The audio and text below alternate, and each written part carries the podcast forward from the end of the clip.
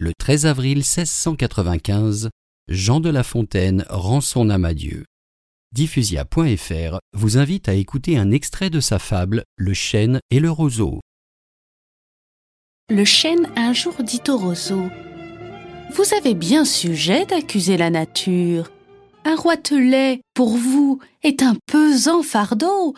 Le moindre vent qui d'aventure fait rider la face de l'eau vous oblige à baisser la tête. Cependant que mon front, au Caucase pareil, non content d'arrêter les rayons du soleil, brave l'effort de la tempête. Tout vous est aquilon, tout me semble zéphyr. Encore, si vous naissiez à l'abri du feuillage dont je couvre le voisinage, vous n'auriez pas tant à souffrir.